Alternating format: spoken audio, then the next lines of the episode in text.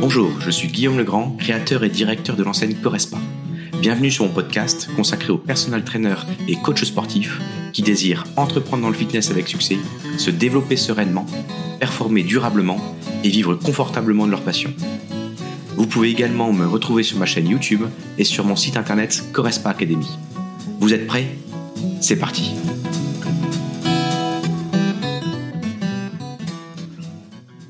première, toute première pour moi, c'est simple, c'est l'étude de marché. L'étude de marché, on l'entend partout, hein, on va pas refaire le monde, mais l'étude de marché, il y a des choses qu'il faut faire en amont pour pouvoir faire une étude de marché correcte. Et pour moi, pour faire une étude de marché correcte, c'est avant tout de connaître son positionnement. Parce que si on ne connaît pas son positionnement, ça va être très difficile d'aller plus loin dans l'étude de marché. Donc son positionnement est à mon sens hyper hyper important. Donc là, c'est pas l'objectif d'en parler aujourd'hui, c'est plutôt l'étude de marché, mais n'empêche que c'est un préalable si c'est pas fait. Et cette étude de marché, euh, il y a plusieurs éléments à prendre en compte. Moi, je le sépare en deux. Il y a des choses, je suis quelqu'un de très rationnel et il y a des données scientifiques qu'on peut avoir. Et il y a d'autres données où, entre guillemets, c'est plutôt du, ressenti, mais c'est aussi voir par la suite qu'est-ce qui va se passer dans cette zone-là. Donc, quand je le sépare en deux, la partie rationnelle, ça va être toute la partie localisation ou zonification. Souvent, on donne les deux noms. Alors moi, je travaille avec un logiciel qui s'appelle le Spapen pour pas le citer. Et ce qui est génial, c'est que en fait, c'est un logiciel de géomarketing. Alors, beaucoup de personnes, souvent, euh, là, en trois minutes, vous allez peut-être apporter de la plus-value dans ce que vous, vous, attendez. Moi, je, connaissais, je ne connaissais pas ce type de choses à l'époque. Ça fait 16 ans que je suis dans le fitness. Et quand j'ai créé, je ne connaissais pas ce type de choses. Donc, tu vois, moi, j'ai créé sans utiliser ces outils-là à la base, ce qui est quand même nettement plus difficile maintenant et qui nous simplifie la vie euh, maintenant. Ça permet de, euh, de se lancer avec moins de risques. Donc cet outil, concrètement, on va reprendre toutes les données de l'INSEE, mais il y, en a, trois fois trop, hein, de, je ne sais plus combien ils sont demeurés, c'est plus de 300, mais c'est trois fois trop. Il faut euh, cibler, encore une fois, par rapport à son positionnement, quelles sont ces données qui sont importantes, et on va les, euh, les, les mélanger entre des données très spécifiques et la partie localisation.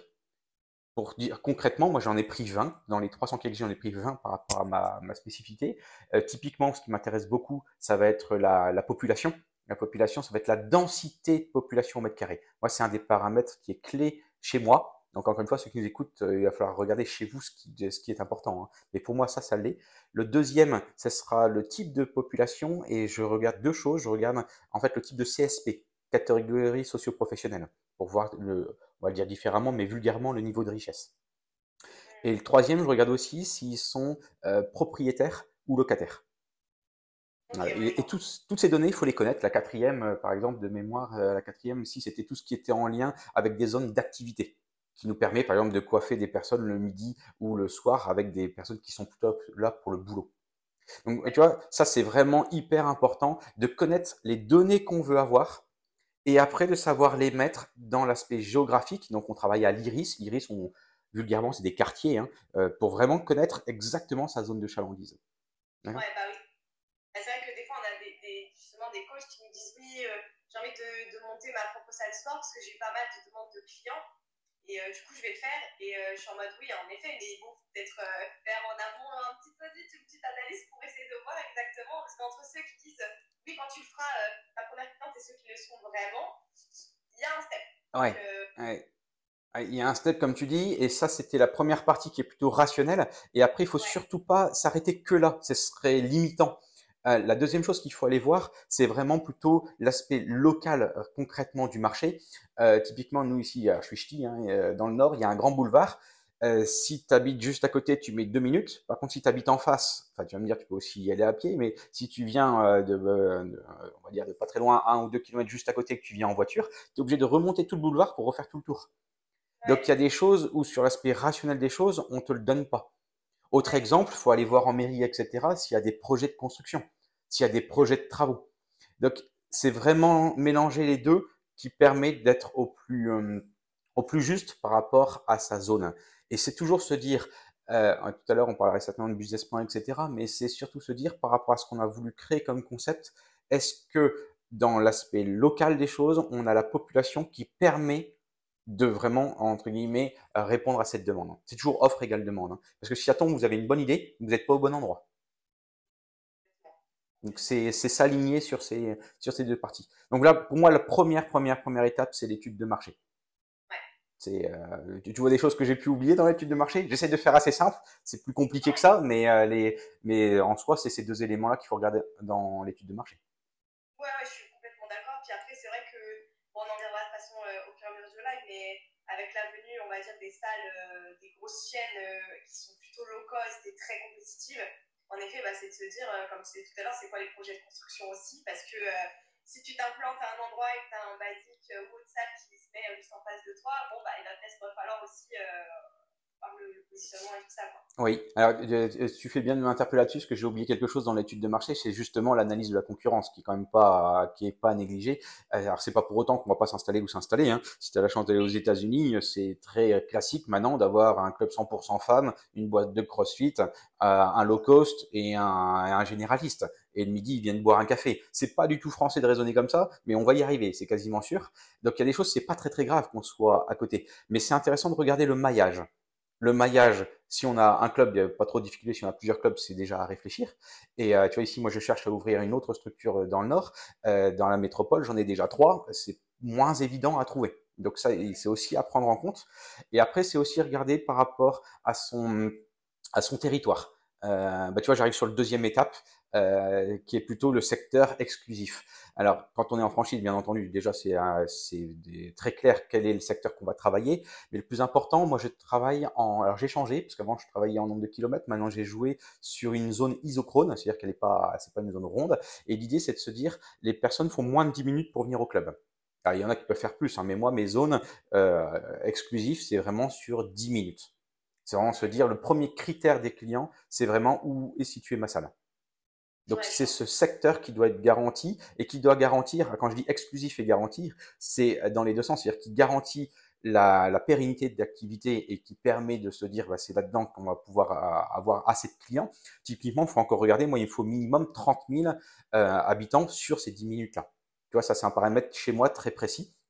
Et après on va encore plus loin dedans. Et 10 minutes, c'est le deuxième critère. Et dedans, la concurrence, c'est moins grave, puisqu'en fait, je regarde le style de concurrent. Et moi, typiquement, je me considère comme une salle de sport, pas un studio. La grosse différence pour moi, c'est que tu as dit un studio, souvent, il n'y a pas de douche, euh, il n'y a pas de, euh, il y a juste les toilettes, entre guillemets, un coach sportif qui sur moins de 100 mètres carrés, il peut faire son studio.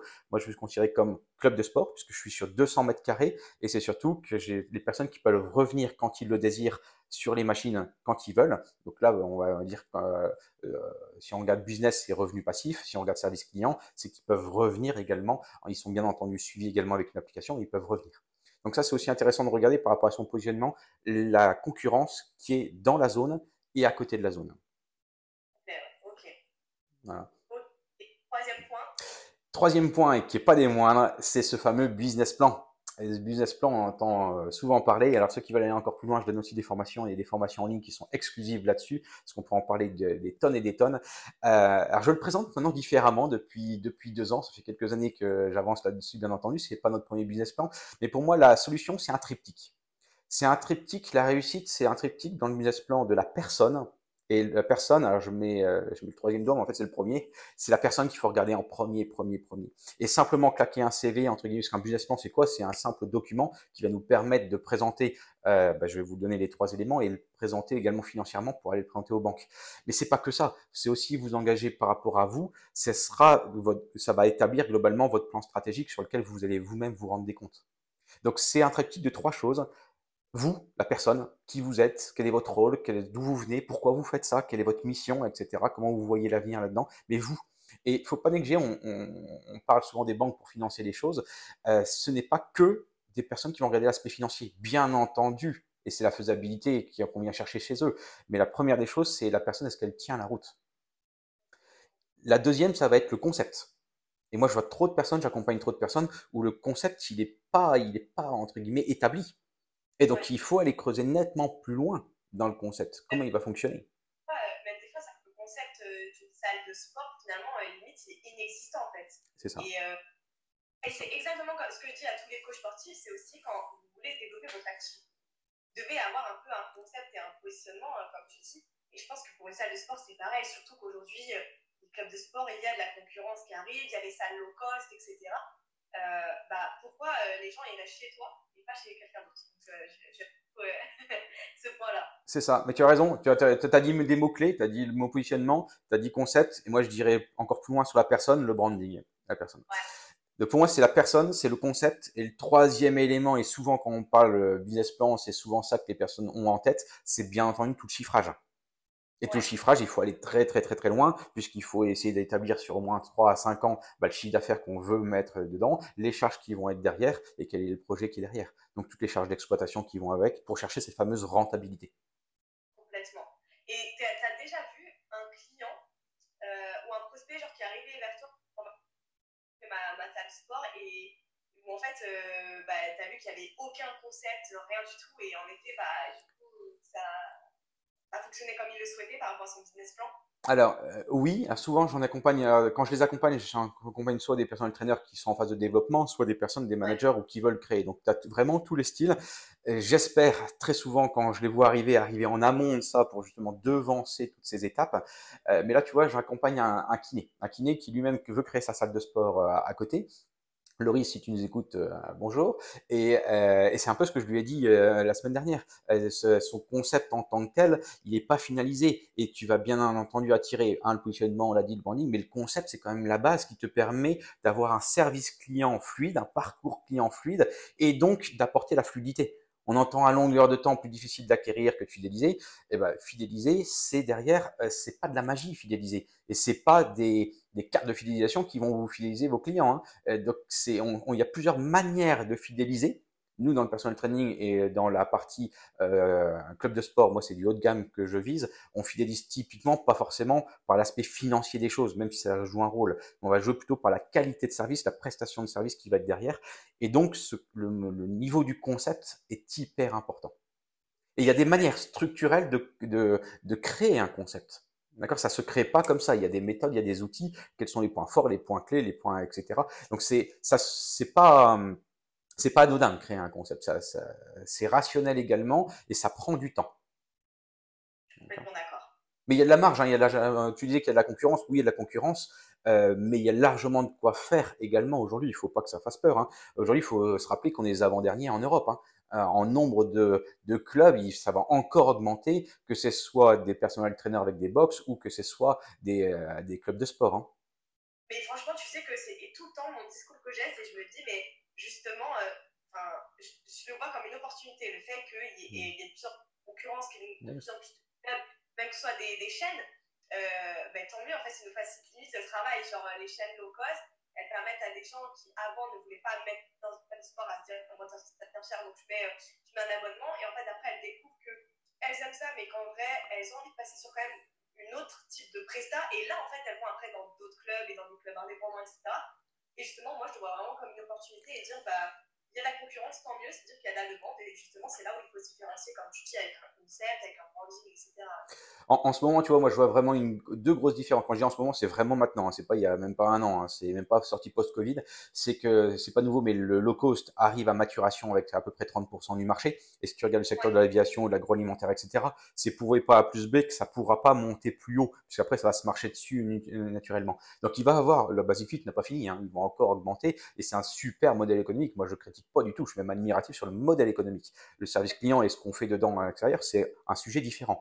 Euh, donc ça, c'est top parce que c'est ce qui nous manquait dans notre euh, dans notre secteur d'activité il, y a, il y a plus de 15 ans. Donc ça, c'est top parce que c'est même plus arrivé, ça va encore se développer. Mais ce qu'on voit aujourd'hui, sorti de Covid, c'est vraiment cet accompagnement, la personnalisation. Et donc ça, il y a de la marge à avoir là-dedans. Il y a quelque chose à faire euh, dedans. Euh, maintenant, faut pas oublier que ça parle à même pas financièrement 2% de la population. Puisque si on veut en vivre et si on veut mettre le pricing, tout le monde ne peut pas se le payer. Ça, c'est clair. Euh, mais ça va grossir petit à petit et ça va devenir aussi, bah, pourquoi pas, une normalité. Moi, il y a 16 ans, quand j'expliquais c'était quoi du suivi personnalisé, du coaching, les gens ils me regardaient franchement très bizarre. Donc là, un petit peu, euh, tu vois, si on a dit étude de marché pour le premier étape, deuxième, on a dit secteur euh, exclusif, le troisième, c'était le business plan. Et après, tu te doutes bien que le quatrième, c'est franchement le nerf de la guerre, c'est le local. Et quand je dis le local, euh, toi de me dire, mais on entend très souvent euh, numéro 1 local, numéro 2 local, numéro 3 local, numéro 4 local. Oui, c'est là, c'est le local le plus important. Quand je dis local, c'est où est-ce qu'il est, où est-ce qu'il se positionne? Est-ce qu'il est visible avec un effet d'enseigne? Est-ce qu'il y a du parking, pas de parking, etc. Est-ce qu'il est pratique d'accès, normes, normes RP, etc. Mais le local, aujourd'hui, c'est très difficile. Franchement, c'est difficile. Sur euh, une étape de création, moi je dis souvent, on met entre 6 mois, six mois et un an pour vraiment créer le moment où on a l'idée et on va vraiment avoir l'enseigne qui s'ouvre. Euh, la partie le recherche locale peut quasiment mettre, franchement, 6 mois. Ah ouais. Trouver un local, c'est pas évident. Euh, toi, ici, moi, sur l'île, je galère. Hein, ça fait six mois, je l'ai toujours pas trouvé hein, pour euh, l'ouvrir. Euh, si j'ouvre là sur, sur Paris, avec Quentin, Quentin, si tu nous écoutes, bonjour. Là, on a enfin trouvé, et ça, c'est, on a, on a le choix entre trois locales, trois locaux, et par contre, on avait mis quatre mois avant d'en trouver. Et là, on est en phase de validation. Donc, il faut être patient aussi, parce qu'il faut vraiment trouver le bon local. Demain, c'est, on fait un, un business en physique, il est vraiment primordial. D'accord? Et une fois qu'on a ce local, encore une fois, là, j'ai insisté sur la localisation. Je vais pas rentrer sur le détail, parce qu'on va voir ça sur la partie travaux, mais à l'intérieur, euh, c'est pas gagné, parce que l'objectif, c'est vraiment d'aller chercher son, euh, son euh, le plan type qu'il faut mettre, qui respecte les normes ERP, qui va être avec le nombre de machines possibles, etc., etc., etc. Ok, ouais, je vois totalement. Donc l'aspect local prend du temps, et, euh, il doit être, euh, des fois, je vois certains, euh, alors nous, avec Respa, c'est plus facile parce qu'on a déjà tout écharté, donc on sait exactement ce qu'on cherche et on sait ce qu'on va y mettre dedans. Mais quand on voit quelqu'un qui veut créer petit à petit, bah, des fois, je le vois très souvent, où, entre ce qu'il a prévu et après son local, il change soit d'avis, des choses comme ça. Pourquoi pas s'adapter? Je suis le premier à, parier sur l'agilité, mais il faut pas que ça dénature ce qu'on a prévu, il faut pas que ça dénature le positionnement et la rentabilité. Ouais, c'est un peu le, le, socle et oui. Et oui, c'est d'abord son idée, et entre guillemets, euh, les fournisseurs, et les fournisseurs font partie des locaux, etc., c'est euh, eux vont s'adapter. Et à nous de trouver une adaptation également, mais n'empêche que c'est pas l'inverse qui doit se faire. Ouais, complètement, je suis d'accord avec toi, c'est vrai que c'est important de le rappeler aussi ça. Ah oui, oui, parce que c'est trop. Euh, moi, j'en suis trop, ou entre guillemets, ils vont dire Ah ben, on m'a proposé ça, tel fournisseur m'a proposé ça, ouais, mais j'ai vu ça, j'ai cette opportunité avec cette personne ou avec ce lieu, et donc ça transforme ce qu'il doit faire. Eh ben oui, mais attends, va jusqu'au bout de ton, ton business plan. Ça te permet de voir justement si tu es aligné sur ce que tu veux faire, sur à qui tu veux le vendre et ta rentabilité tout le temps. L'objectif, c'est toujours satisfaction client, rentabilité. Finalement, c'est le, le, local qui, qui, devient, enfin, dans ces cas-là, limite le local après qui guide finalement tout le concept, alors qu'à la base, c'est l'inverse en fait. Ouais. Ouais. Voilà, voilà. Alors ensuite, ensuite, on arrive à la cinquième, la cinquième qui est pour moi toute la partie financement. Alors tu vois, dans la franchise, j'utilise beaucoup le mot aide. Et parce qu'en euh, franchise, c'est très simple, hein, c'est qu'on met nos, nos compétences, notre réseau, on met les compétences et les réseaux du franchisé et on met en commun. Et on fait jamais à la place d'eux. Donc c'est toujours une aide. Et donc l'aide au financement, ça peut prendre plusieurs, plusieurs étapes. Souvent, on a franchement la première étape, c'est d'aller voir les banques, oui, en effet. Mais avant tout ça, faut voir également, par exemple, quel, type de business plan on prend. Est-ce qu'on s'associe? Est-ce qu'on s'associe pas? Est-ce qu'on fait entrer des investisseurs ou non? Donc ça, ça va prendre quand même des, des, un temps d'analyse avant, de choix. Euh, est-ce qu'on est capable de le faire financièrement? Pas capable Vers qui on va se tendre, etc. Donc juridiquement également, quels sont les statuts, etc. Et là, on arrive très facilement au type de financement. Donc, une fois qu'on a fait tout ça, qui le finance pour mettre combien? Et donc ça, ça appelle pas mal de compétences différentes et parce que ça va jouer sur des rôles différents, des missions différentes. Juridiquement, ça va jouer sur également des risques différents. Est-ce qu'on est co-gérant? Est-ce qu'on n'est pas forcément gérant? Euh, Est-ce qu'on est investisseur? Mais c'est un investisseur qui va partir? Est-ce que c'est toutes ces questions-là sont hyper importantes. Est-ce qu'il va mettre en capital? Pas beaucoup en capital et beaucoup en compte courant. Donc ça, ça nécessite beaucoup, beaucoup de questions. Elles sont pas, franchement, euh, c'est pas le plus compliqué. Des fois, ça peut faire peur et des fois, j'ai des appels qui sont que là-dessus. Euh, mais je pars toujours du principe qu'est-ce que vous, vous voulez faire? Qu'est-ce que le porteur du projet a en tête?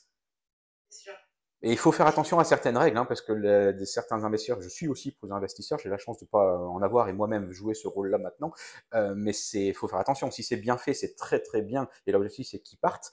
Euh, mais si l'objectif c'est qu'ils prennent tout et qu'il n'y a pas de rentabilité, aucun, aucun intérêt. Si l'objectif c'est de prendre un temps monstrueux pour rendre des comptes tout le temps et administrativement, pas forcément d'intérêt. Est-ce que si après c'est ne plus euh, renier sur sa liberté pour ne plus pouvoir mettre des choses en place, ça a ses limites? Complètement, c'est sûr.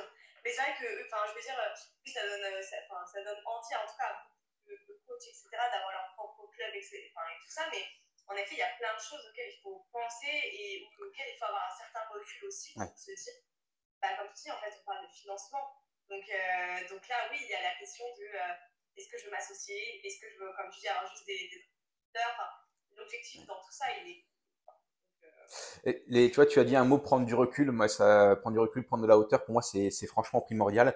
Et je trouve, euh, quand j'accompagne les personnes, souvent, c'est ce qu'ils me disent. Ils me disent, tiens, heureusement que tu étais là par rapport à tous ces éléments-là. Je n'avais pas vu, j'avais pas prévu euh, tel, tel type, telle chose. Donc c'est c'est ça le rôle qu'on peut vraiment avoir euh, pour euh, soit trouver une rentabilité plus rapide, soit vraiment et fluidifier les choses une fois qu'on ouvre, soit éviter des gros problèmes.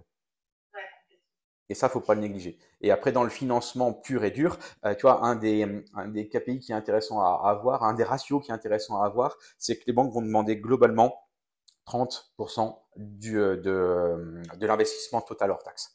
Donc ça, c'est aussi intéressant. Aujourd'hui, ils ont sacrément durci, sorti de crise. Hein. Et salle de sport aujourd'hui, on n'est pas les, meilleurs sur le marché. Il y a des banques qui ne financent même pas, ils ouvrent même pas parce qu'on est de ce secteur-là. Donc c'est quand même intéressant de connaître bien le marché, comment il, se, fonctionne. Et il faut pas oublier qu'avec les banques, euh, moi je les aime bien les banquiers, on a besoin d'eux, mais par contre c'est vert ou c'est rouge. Euh, et celui qu'on va avoir, même si est responsable d'agence, etc., c'est pas forcément lui qui va décider, c'est lui qui va avoir, euh, qui va le représenter euh, au mieux ce qu'on va, lui transmettre et qui va le présenter là-haut à N plus 1, etc. Donc ça, c'est quand même hyper intéressant d'être bien, bien calibré pour pouvoir avoir les bonnes informations qui sont transmises. C'est sûr, Et le sixième bah, une fois qu'on a fait le financement, après, c'est concrètement, là, euh, bah, imagine-toi un projet de toi. Moi, j'aime bien la visualisation. Hein. Dans les 10 points, tu essaies de visualiser comment tu vas faire pendant 6 mois ou un an pour faire ces choses-là. Ok, tu as étudié le marché, tu as fait ton secteur, ok, il va fonctionner. Le business plan, c'est très clair pour toi. Tu as trouvé le local, génial. Les financements, tu les as. Ok, ça veut dire moi, très souvent, il y a deux critères. C'est une fois que tu as la signature de la banque, tu as le financement et tu as la signature de la, du bailleur, c'est sûr qu'après, tu as ton enseigne. Et ton enseigne, il faut compter à peu près trois mois. La règle d'or, c'est à peu près trois mois, un peu plus rapide, un peu plus long, en fonction de deux choses. Le temps des travaux, donc le voilà. Le sixième point, c'est l'accompagnement sur chantier et euh, sur la livraison des machines. D'accord. Donc ces deux choses-là sont quand même hyper importantes. Admettons que tout soit très clair, tout soit mis, à pas c'est le cas, c'est deux à trois mois. Il faut compter trois mois. Et c'est aussi tout le temps où on va jouer sur de la préouverture. Et l'accompagnement sur chantier, il est vraiment, vraiment important. Il est important parce que faut pas oublier qu'il faut être dans les normes ERP. Faut, il y a plein plein de normes qui existent et le, le bâtiment, le chantier entre guillemets va être contrôlé, etc. Et il faut fluidifier tout ça. Donc il faut être dans les normes. Il faut que ça respecte exactement votre concept que vous avez prévu. Il y en a qui passent avec des archis, des maîtres d'œuvre, d'autres euh, moins. Euh, mais je ne veux pas dire qu'on n'a pas le droit à l'erreur, parce qu'on a toujours le droit à l'erreur. Mais par contre, sur un chantier, alors moi, c'est pas ma tasse de thé les travaux, même si j'en ai déjà fait, j'ai refait ma maison, etc. On a refait bah, plusieurs euh, clubs également par archi, etc. On a toujours des ennuis. Et encore, je suis poli. Et donc ces ennuis, il faut les traiter. Et cet accompagnement sur chantier est hyper important parce que si vous laissez traiter le fournisseur tout de suite, euh, une anecdote, euh, la dernière fois, c'était quelqu'un une entreprise très sérieuse, hein, qui était embêté parce qu'il y avait, je sais plus trop quoi, une sortie de gaz, quelque chose que. Il a voulu décaler un mur de 10 cm sans rien demander. Parce qu'il y a une coupure de gaz, c'est plus facile, on n'est pas à 10 cm, près. Ouais, mais 10 cm sur 4 mètres, euh, ça fait une machine de moins à l'arrivée. Ah et donc, ça peut pas. Et, et, euh, et là, les, les, responsables qui étaient là, heureusement que j'avais eu, parce qu'il était au courant, il me dit, mais il n'est pas possible qu'on fasse ça. Et la réponse, c'est, ah bah, on n'a pas de solution, il y a le gaz qui se parle là. Partez toujours du. Il y a une solution. À vous de trouver une solution. Votre, votre job d'entrepreneur, c'est de se lever le matin, pas à, à, se dire je vais avoir trois emmerdes, mais à résoudre trois emmerdes et donc à trouver trois solutions. Exactement, Donc c'est ça, c'est ça normalement. Enfin moi, moi c'est ça, c'est ça mon kiff. Et mais c'est ça aussi qu'il faut avoir parce que ces 10 cm vont jouer quelque chose de monstrueux dans le temps euh, par rapport à tout ce que vous avez prévu. Exactement. Donc aligner les planètes, à, un moment, il faut suivre cette direction. Hein. Être agile, s'adapter, oui, mais il y a des limites à s'adapter et être agile, typiquement dans l'exemple que je viens de demander. Et une fois que ton chantier est là et tu as tes trois mois euh, pour avoir tes machines, etc., euh, il serait temps, je conseille même de le faire avant, arriver à la septième étape, qui est trouver, alors j'ai horreur de ce mot-là, du personnel, euh, ou du, les personnes qui travaillent, ton équipe, quoi. Ton équipe. J'aime beaucoup dire, et c'est surtout, j'y crois très très très fortement, que dans tous les conseils, des fois on me demande quel est le meilleur conseil que tu pourrais donner, et à la fois j'étais sur une table ronde comme ça, pour moi c'est l'humain c'est l'humain. C'est l'humain parce que la réussite, pour moi, c'est très simple. Ce sera pour avoir du succès. Il faudra déjà des unités de succès, mais c'est de la stratégie. La stratégie, c'est pas si monstrueux que ça une fois qu'on a l'expérience, et c'est du mindset. Et dans le mindset, ce sera une des capacités managériales, c'est d'emmener son équipe. Et d'emmener son équipe, pour moi, c'est du long terme. Hein. Toujours, la bonne réponse c'est toujours celle qu'on va chercher sur le long terme. Et donc, ce, long terme, euh, tu vois, là, on vient de finaliser tout notre plan annuel stratégique pour l'année prochaine. Et ben, je présentais hier tout ça à, à l'équipe, etc. Il faut l'emmener. Il faut l'emmener. Et, et, et c'est pas l'idée à l'américaine, ah bah toi, on dirait que tu suis pas, tu dégages. Non, non, non. Peut-être que les Américains fonctionnent euh, comme ça, moi pas du tout. Euh, et l'objectif, c'est vraiment de se dire comment on peut faire pour on a, on a ce positionnement, cette idée, ce concept, et ça, c'est pas pour rien que cette entreprise, c'est une personne morale. Dans le mot personne morale, c'est une personne. Et ben pour servir cette personne morale, qui, bien entendu, son premier objectif, c'est de servir son client, va mettre une stratégie en place, et donc on est les humains au service de cette stratégie. Et c'est pour ça que pour moi, on a l'obligation de, entre guillemets, s'adapter, de s'améliorer, de se perfectionner, de se développer, d'être euh, d'être à la recherche des, euh, meilleurs euh, éléments de, de, de formation, qu'importe, pour aller tendre vers ça. Et c'est bien en équipe qu'on arrive. Il y a souvent une locomotive, il y a souvent, mais le petit dernier, c'est pas possible. Celui-là, il faut vraiment avancer ensemble. Ouais, ouais, c'est sûr. Je partage totalement ton, ton avis sur ça. C'est vrai que c'est hyper important. Enfin, il y en a beaucoup qui pensent à chaque fois, oui, mais euh, qui dit euh, personne dit charge. Et donc, euh, des fois, je me vois encore dans certaines entreprises où moi, c'est un petit peu mon combat tous les jours. D'ailleurs, j'ai fait un post il y a pas très longtemps sur ça, je crois, sur LinkedIn. En gros, c'était. il y en a beaucoup qui cherchent les gens pour leurs compétences. Donc, oui, certes, les compétences, c'est quelque chose. Mais avant tout, moi, je dirais, c'est trouver la bonne personne pour l'humain, la personne telle qu'elle est. Et, justement, en ce moment, on passe, on fait des entretiens pour venir fournir un petit peu l'équipe. Et avec ma collaboratrice Julie, on dit, à chaque fois, je lui dis, la première question que tu dois poser, c'est c'est quoi tes valeurs? J'ai besoin de savoir quelles sont les valeurs de la personne. Est-ce qu'elle va être en capacité de suivre mon concept, de suivre mon idée, de, de s'imprégner de, de, de, tout ce que le projet euh, représente? Et donc, c'est pour ça que je suis complètement d'accord avec le, le, en fait, n'importe quelle euh, activité, n'importe quelle entreprise, elle doit penser ça. C'est qui qui va m'accompagner dans mon, projet, dans mon aventure. Quoi. C'est ça, c'est ça. Et nous, on est très collaboratifs, donc après, tu doutes bien qu'on va missionner les personnes et ils ont la responsabilité d'eux. Alors moi, toutes les questions là-dessus, tu vois, euh, l'idée, c'est pas de filouter, mais je pose des questions. Typiquement, moi, c'est plutôt la question quel est ton rêve? Quel est le job de tes rêves si tu l'as pas aujourd'hui? Qu'est-ce que tu veux devenir dans 10 ans? Euh, C'est euh, euh, parce que c'est pas évident notre job. Hein, euh, ce serait toute une grosse question. Est-ce qu'un CDI est correct? Mais ceci, un CDI avec une fiche de poste, quand tu sais que demain tu as un Covid et que tout change et que tu dois suivre avec la même personne, c'est très bizarre de s'engager sur des choses où toi-même demain tu sais pas de quoi ça sera fait. Donc c'est c'est quand même un état d'esprit qu'il faut qu'il faut avoir et qu'il faut mettre. Donc tu vois l'humain, l'humain, l'humain en numéro un. C'est pour moi ça qu'il faut aller, euh, aller chercher. Et, euh, et, après, alors numéro 1, mais tu vois bien que là, dans la démarche, je l'ai mis en numéro 7. Et une fois, je, donne des cours et il y a une qui me dit, mais vous me dites en numéro 1, mais vous le mettez euh, quasiment à la fin. Je fais, non, non, non, tu mets en numéro 1. Par contre, qui va diriger ta boîte? Qui est l'entrepreneur? Qui est la personne qui va être le moteur? Qui est la locomotive? Eh ben, tout ça, c'est toi ton fameux personal branding, etc., la confiance que tu mets. Et donc tout ça, bien entendu, l'objectif, c'est de pouvoir aussi transmettre. C'est pas forcément qu'il y en a un qui décide et l'autre qui est suiveur, c'est pas ça que j'ai dit. Euh, mais par contre, il y a quelqu'un qui, a quand même le rôle d'aller euh, d'aller emmener sa troupe. D'accord? Et d'emmener sa troupe, euh, on va pas demander à toute l'équipe qui est derrière d'aller voir comment on a fait l'étude de marché, le secteur exclusif, etc. On lui donnera les billes quand il faut au bon moment. Mais n'empêche que c'est des rôles et des fonctions différentes. Donc voilà un petit peu le, euh, on va dire trouver les bonnes personnes. Avec aussi la question qu'on peut se poser pour ceux qui veulent créer, est-ce que cette personne c'est plutôt euh, mode salarié, mode euh, association et le mode auto-entrepreneur? Euh, puisque notre activité, il faut quand même pas oublier que dans beaucoup beaucoup de clubs aujourd'hui, on n'est pas dans la légalité avec les auto-entrepreneurs. Hein.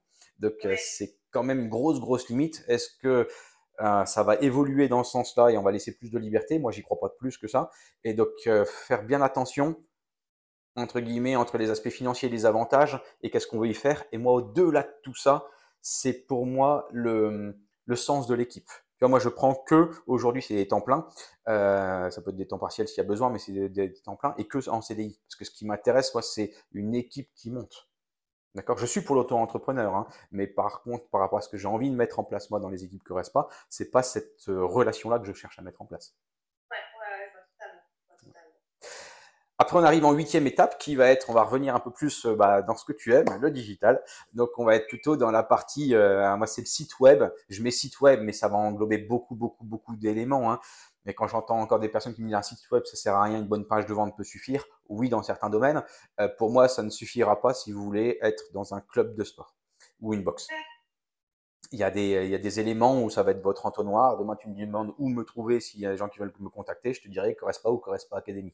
Parce qu'à l'intérieur, oui, il y aura les newsletters, oui, il y aura les pages de vente, oui, les réseaux sociaux seront reliés avec ça, mais c'est un, quelque chose qui va centraliser ensemble. Et euh, demain qu'on parle de ads ou de SEO, tout va être en lien avec le site internet.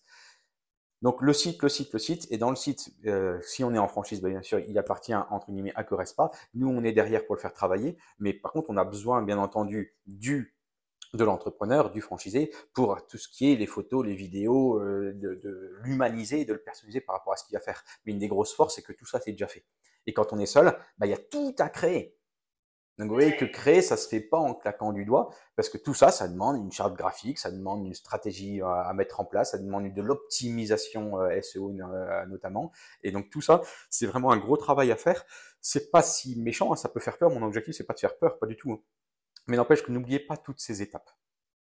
En fait, je veux dire, c'est nécessaire et bienveillant parce que quand, bah, des fois, ouais, j'entends des personnes, elles veulent se lancer dans une activité et elles me disent, oui, bah non, et machin graphique, ça peut faire par euh, mon cousin ou ma petite nièce ou mon petit neveu. Et je suis en mode, euh, on parle quand même d'une entreprise, tu vois. Donc, euh, je veux dire, il y a une réflexion stratégique à mettre en place derrière, il y a tout un, un gros travail. Et c'est vrai, comme tu dis, en fait, il y a même toutes les étapes, surtout quand tu montes un club, toutes les étapes de financement, l'étude de marché, le financement, etc. C'est essentiel. Donc, en fait, il ne faut pas le des points parce que parce qu'ils font tous partie du socle en fait solide euh, pour euh, développer ton activité. Quoi. Après, c'est, certains, c'est des coûts qui font peur. Parce qu'entre guillemets, depuis que l'auto-entrepreneur, euh, l'entreprise est arrivée, c'est plus facile de dire je me mets tout seul, les coûts sont limités, on verra si je crée un club. Et la personne qui veut créer un club se pense que ça va être un peu dans le même principe. Oui et non. Moi, je fais quand même une sacrée différence, puisqu'entre guillemets, ce ne seraient pas les mêmes coûts qui sont derrière.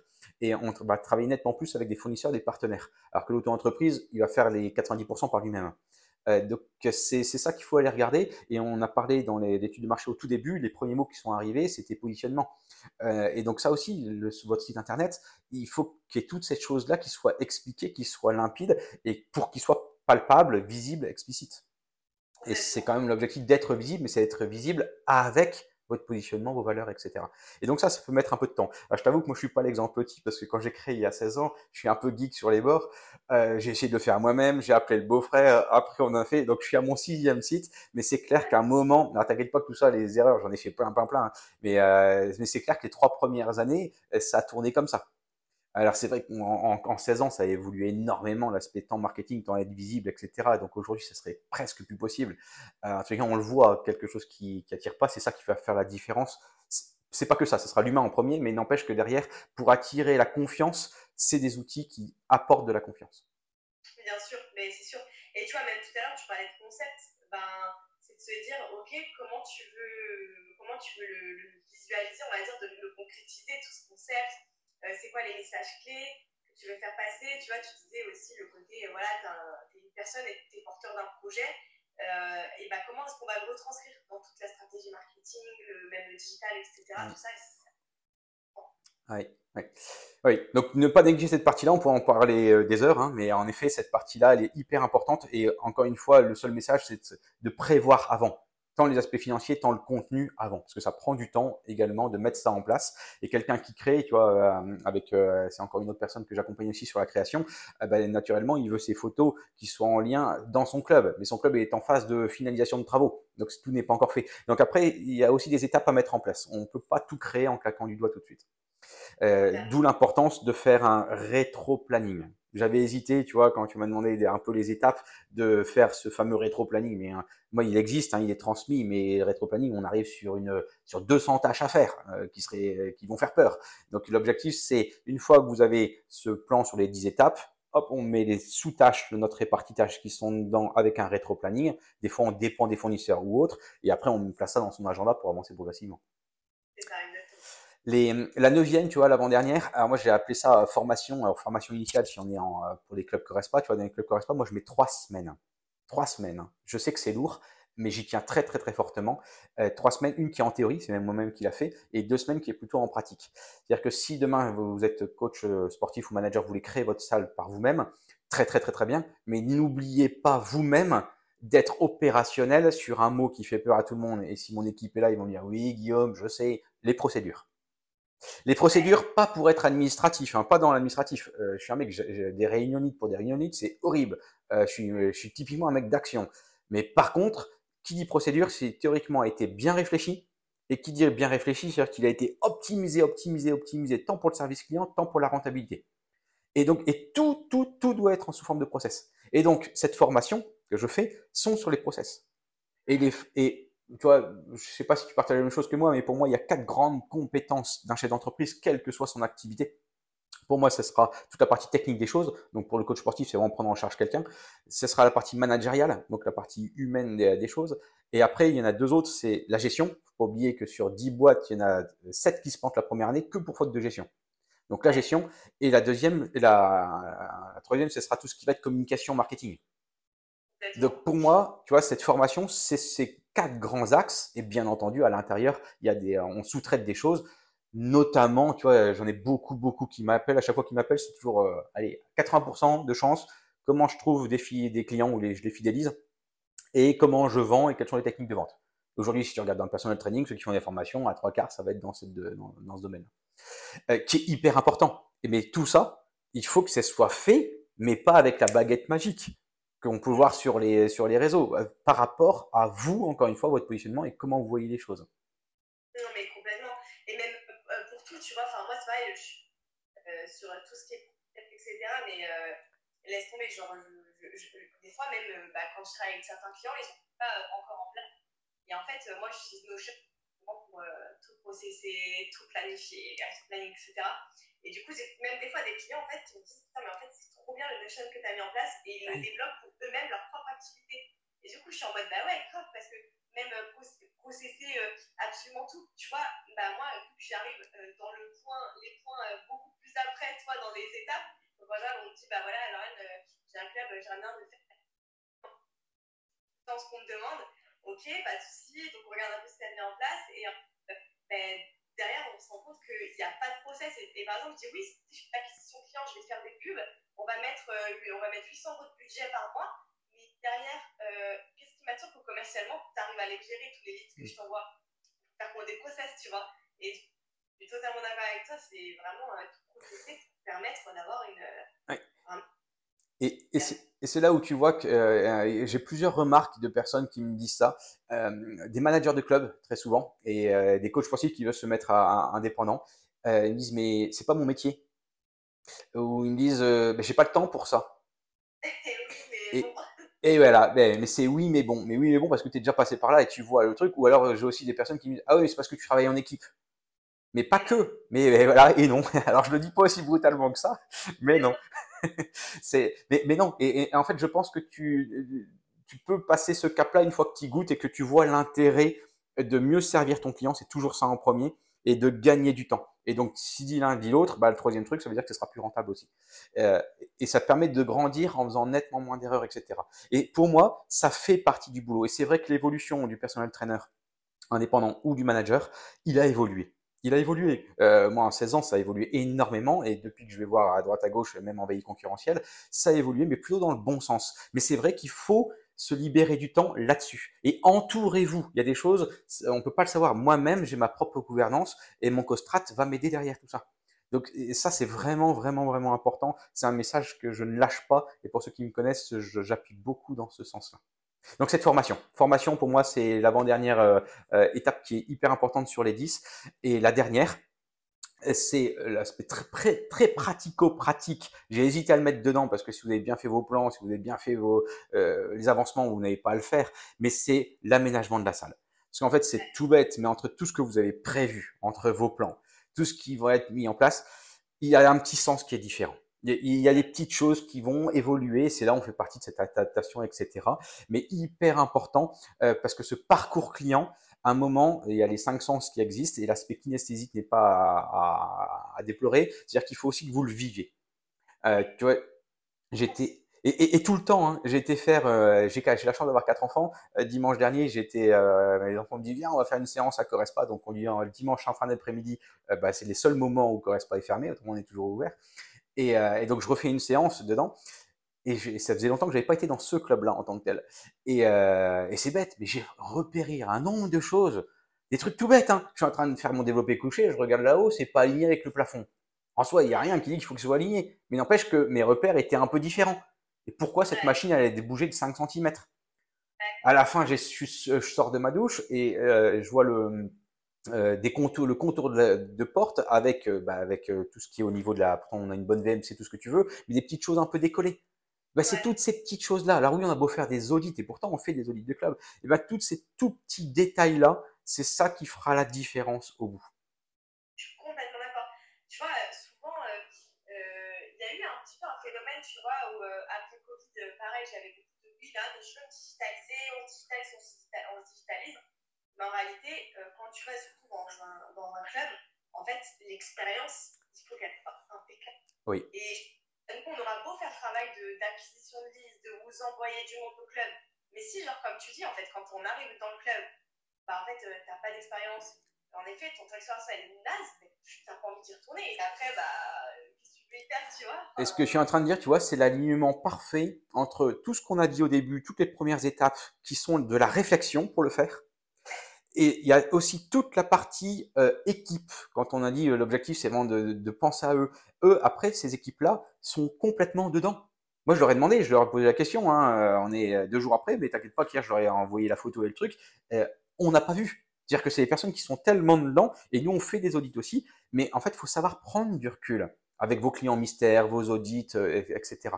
Et ça, c'est la richesse quand tu crées justement une, une équipe tournée vers ça.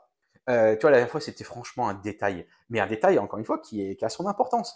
On fait, c'était une soirée, c'était un événement, soirée zen, enfin je sais plus trop quoi, mais il y avait un, prospectus, et tout d'un coup, je vois le truc et ça correspondait pas à notre charte graphique. Et j'envoie en disant attends, elle était bien gentil, mais le bleu, il sort d'où ce truc-là? Et la réponse, je m'y attendais pas du tout, mais pas du tout. Il me dit ah bah j'ai un problème avec mon imprimante euh, depuis euh, deux semaines et elle imprime plus cette, ce truc-là. Je dis mais c'est pas la priorité de priorité de priorité de priorité. N'empêche que c'en est une. Ah et donc tu as beau faire travailler ta responsable de com, ta responsable marketing, d'avoir ton super visuel, tout ce que tu veux, pouf, quand tu arrives en salle, il est bleu à la place de vert. Donc tu vois, ça c'est aussi des, en termes d'expérience, et c'est pas ça qui va signer ou pas la personne. On était complet sur cet événement-là. Mais n'empêche que ça, plus ça, plus ça, c'est ce qui permet de, et tu vois, euh, s'il y a un mot de la fin, c'est plus cette partie-là, c'est de viser la qualité. Viser la qualité et du haut de gamme. Et tout ce qu'on a vu là, tu vois, c'est 10 étapes, études de marché, secteur, business plan, recherche de local, l'aide au financement, l'accompagnement sur le chantier, trouver son équipe, le site web, tout ce qui est digital, la formation et l'agencement de la salle. C'est qu'un début. C'est qu'un début parce qu'en fait, tout ça, c'est les 10 règles d'or pour pouvoir ouvrir et créer son club. Mais pour moi, c'est pas suffisant parce qu'une fois qu'il est ouvert, et voilà. Et donc en fait, nous, c'est tout. On aurait pu, hein, je pense même te l'avoir proposé d'intervenir là-dessus si tu veux. C'est toutes les étapes qui sont après. Et je veux dire, c'est ça qui est génial. C'est comment tu fais pour te développer pour persévérer, pour aller chercher la croissance et d'avoir des outils. Et là, tu en as plein, hein, que ce soit des, des outils digitaux qui, euh, comme le reporting réseau, des choses comme ça, que ce soit les audits interactifs, etc. C'est tout ça qu'il faut mettre en place et c'est ça qu'il faut mettre en place, mais pas une fois que tu ouvres. Il faut essayer de le faire en amont et avec l'expérience, après on progresse. Comment euh, on scale quand on a une, une, salle de sport. Moi, je sais qu'en plus, il y a, y a euh, crois que c'était il y a deux semaines, quelqu'un m'a posé cette question, c'est un peu en mode, et quand tu as une salle de sport, comment est-ce que tu peux scaler? Et euh, du coup, j'étais en mode, tiens, c'est très intéressant comme question. Bah, tu vois, c'est mon métier. Ça, ce que tu es en train de dire, c'est mon métier. Moi, ce, qui, ce que je kiffe aujourd'hui, c'est que je l'ai créé, etc. Alors, tout vient pas de moi. Hein. Oui, les grosses bases, etc. On, on, sait, on a approuvé le, le concept. Nos, nos, clubs tournent à plus de 98% de productivité, donc ils sont remplis, etc. On est en phase de développement. Et euh, mais mon job et ce que je m'éclate à faire, c'est exactement ce que tu dis. C'est de se dire comment on peut soit le dupliquer, soit l'améliorer, soit le développer, avec des modèles soit exactement le même, soit un peu différents, et surtout en étant toujours, alors, e-, être ouvert au marché. Parce que demain, il évolue très très très vite, surtout dans notre activité. L'actualité évolue très vite aussi. Et donc, il faut toujours, euh, c'est pas une nouvelle machine qui arrive, il faut, il faut l'avoir. Il y a toute une étape à avoir pour justement savoir est-ce qu'on va l'intégrer, pas intégrer, qu'est-ce qu'on va faire, est-ce que c'est dans notre lignée, pas notre lignée, etc. Euh, mais ça, c'est hyper intéressant, hyper intéressant. Et ça, tu vois, c'est mon job d'aujourd'hui. Mais tu vois, c'est là où je te rejoins totalement et où je pense que comme ça, il y a des acteurs qui peuvent euh, faire muter, on va dire, en France, c'est ce côté, en fait, comme tu dis, on s'en fout de la dernière machine euh, qui arrive, euh, etc. Donc, ce qu'on tu vois, cette expérience, c'est vraiment de, proposer aux clients euh, ouais, de, vivre une expérience quand ils viennent, quand ils mettent un pied dans la salle de sport. Et je pense que ça, quand tu vois, tu arrives, quand, tu y arrives, bah, je pense que derrière, tu as une possibilité de, de, développement qui est incroyable, mais juste, bah, comme tu dis, tout passe par Et tu vois, souvent on pose la question, je ne pensais pas te le partager maintenant, mais c'est ce que tu dis, c'est on dit euh, quels sont les avantages de la franchise? Alors tu as tous les avantages de la franchise en tant que tel, euh, quel que soit le domaine d'activité, mais dans notre secteur d'activité, c'est surtout ça. C'est-à-dire qu'en fait, je vois beaucoup de personnes créer, c'est vraiment le projet ultime de leur vie, etc. Mais ils vont pas jusque là. Et tu vois, c'est pas mal comme conclusion d'arriver jusque là, parce qu'une fois que ça c'est pas encore gagné. L'objectif, c'est d'être sur la durée. Euh, là, on en est passé par euh, ce Covid. moi, mes salles se portent hyper bien et encore mieux maintenant. Mais quand tu regardes aux alentours, toute notre concurrence, mais aujourd'hui, c'est fou, fou, fou, tous ceux qui ont fermé. Et, et c'est juste fou. Et pourquoi ils ont fermé? Pas parce qu'ils n'ont pas été bons dans tout ce qu'on vient de citer depuis le début, parce que tout ça, ils sont passés par là. Mais parce que après, c'est pas fini. L'objectif, c'est de continuer à servir nos clients, mais c'est de continuer à faire évoluer ce business model. Totalement. Comme on disait, finalement, et comment d'ailleurs on va réussir à fidéliser justement les, et ça, ça demande du temps. Ça demande du temps. Tu vois, les franchises aujourd'hui dans, notre secteur représentent une très très grosse partie. J'ai plus le chiffre en tête. Hein. De mémoire, c'est plus de 40%. Je sais plus si c'est. Je pense que c'est ça. Euh, mais c'est juste énorme, juste énorme. Et aujourd'hui, tu vois, en 2012, euh, les, l'activité qui a le plus fermé en France, c'était les boulangeries et les clubs de sport. Et en 2013, ceux qui ont le plus ouvert, c'est les clubs de sport et les boulangeries. Et pour la même raison, pour la même raison. En fait, tous les généralistes, je vais pas dire qu'ils sont morts, mais énormément, même s'il y a une petite partie où on peut, euh, il y a de l'espoir pour eux entre guillemets, euh, mais tout cela ils sont morts. Et aujourd'hui dans les boulangeries, oui, on aime beaucoup, beaucoup. Moi, je t'avoue que j'aime beaucoup aller au coin de Marie avec un pâtissier qui est super bon et qui est pas du tout une franchise. Donc c'est pour ça que je, mon dire n'est pas de cracher sur les indépendants, mais n'empêche que aujourd'hui il y a tellement de Louise, de Marie Blacher, du tout ce que tu veux, de franchises qui, entre guillemets, la force qu'ils ont, c'est tout ce qu'on vient de dire derrière, c'est que on a des pôles, des régions, des départements dans cette entreprise-là qui sont faits pour travailler là-dessus. Et quand je vois, euh, tu vois, nos, franchises, on a bien entendu minimum une newsletter qui part par mois pour donner des nouveautés, des petits ajustements, etc. Mais au tout début, quand j'avais créé ça, je me dis, mais qu'est-ce que je veux mettre dedans? Mais aujourd'hui, je vois que mois par mois, l'évolution qu'il y a, et il faut passer ce temps à l'évolution. Mais aujourd'hui, on peut pas être coach sportif dedans, gérer sa structure au niveau de la gestion. Enfin, on peut pas être celui qui va faire l'ensemble. C'est les limites pour moi des box. Et c'est l'avantage des petites structures comme les nôtres. Voilà ce que je voulais te partager ce matin. C'est trop cool. Bah, en tout cas, il y a tout ce, gros, euh, on va dire, ce gros, ces, gros travaux quand on peut euh, créer son propre club de sport. Et euh, comme quoi, il y a beaucoup de choses à, à voir et t'as pas. Moi, je conclurais sur le fait que du coup, c'est important d'être bien accompagné par euh, des professionnels. Et euh, justement, bah, toi, je trouve que c'est super cool que tu proposes euh, d'accompagner les, toutes les personnes qui veulent se lancer dans l'entrepreneuriat autant leur salle de sport. Parce que bah, du coup, tu as déjà un exemple concret dans les, dans les mains. Et surtout, bah, ça va éviter de faire des erreurs. Et je pense que ça va faire gagner quand même beaucoup de temps, même d'années, en tout cas, dessus je m'étais toujours promis de redonner ce qu'on m'a transmis. Parce qu'à l'époque, quand j'ai créé, il n'y avait pas tout ça. J'avais pas. Donc j'ai trouvé d'autres références euh, types qui m'ont aidé et pas du tout dans le fitness, etc. Euh, et aujourd'hui, bah, c'est un peu de se dire, c'est clair que Correspa, moi j'y crois dur comme fer, moins on serait pas là et c'est le truc clé en main. Mais je peux aussi comprendre quelqu'un qui veut vraiment être indépendant. Il y a plus, à mon sens, plus d'avantages à être plutôt euh, franchisé si on veut dupliquer et d'aller plus loin et de monter plus vite. Par contre, si vraiment l'aspect indépendant c'est le projet, j'y crois aussi. Et c'est pour ça que je fais les deux. Donc ceux qui sont intéressés, euh, tu vois, c'est euh, ta Correspa qui est pour les clients du site internet et ta Correspa Academy qui est fait justement, moi ce qui m'éclate c'est de parler à des entrepreneurs. Et donc là, je m'éclate à parler à des entrepreneurs qui veulent soit créer avec Correspa, soit en propre. Et on le fait sous forme de conseil business tout simplement. Et tu trouves également des formations toutes faites, quand on parlait de business plan, des choses comme ça. Dans les cinq compétences, j'ai fait ces formations type pour ceux qui veulent se former directement. Totalement, mais je, vois totalement, parce que moi c'est pareil sur la Moi je fais du coup plutôt dans la partie euh, marketing et communication, mais, euh, mais c'est vrai que c'est hyper important euh, d'être d'être aligné avec des personnes, avec, enfin, on va dire des personnes qui puissent, qui puissent vraiment, on va dire, t'accompagner dans ton projet en tant que Ben et en tant qu'entrepreneur, en tant qu'humain et en tant qu'entrepreneur. Oui, ne, pas négliger toute cette partie-là. Et notamment aussi, tu vois, quand je te parlais de gouvernance, de co-strat, etc. Ou alors d'autres associations, d'autres lieux où on peut s'entourer d'autres entrepreneurs. Et en plus, on est, on est surpris euh, beaucoup en bien. J'en ai pas mal qui me disent Ah, mais j'ose pas, etc. Mais ce groupement d'entrepreneurs, c'est hyper facile. Au contraire, c'est une grande famille qui veut se souder. Donc ça, c'est plutôt une très très bonne chose. Faut pas hésiter à aller demander. Complètement, je suis totalement d'accord avec toi. En tout cas, merci beaucoup Guillaume. Euh, n'hésitez pas si qui ont des questions à nous les poser en commentaire, que ce soit même après le live, parce que dans tous les cas, on mettra le live en replay. Et comme ça, les personnes, si vous avez des questions, vous pouvez nous les poser directement dans les commentaires. Euh, Guillaume, euh, c'est un plaisir d'y répondre, ou moi-même d'ailleurs, concerne la euh, Marketcom. Hein. Mais euh, en tous les cas, c'est un plaisir. Et, euh, écoute, on se reboucra un petit live pour parler justement, je pense, en fonction aussi des de sujets comme bah, le scale, une fois qu'on a monté son, sa, salle de sport, comment est-ce qu'on peut scaler, comment est-ce qu'on peut faire tout ça. Je pense que ça peut être très intéressant. Yes. Allez, merci. Bon, je te souhaite une très bonne journée et on se dit à très vite. Toi aussi. Bye bye. Salut.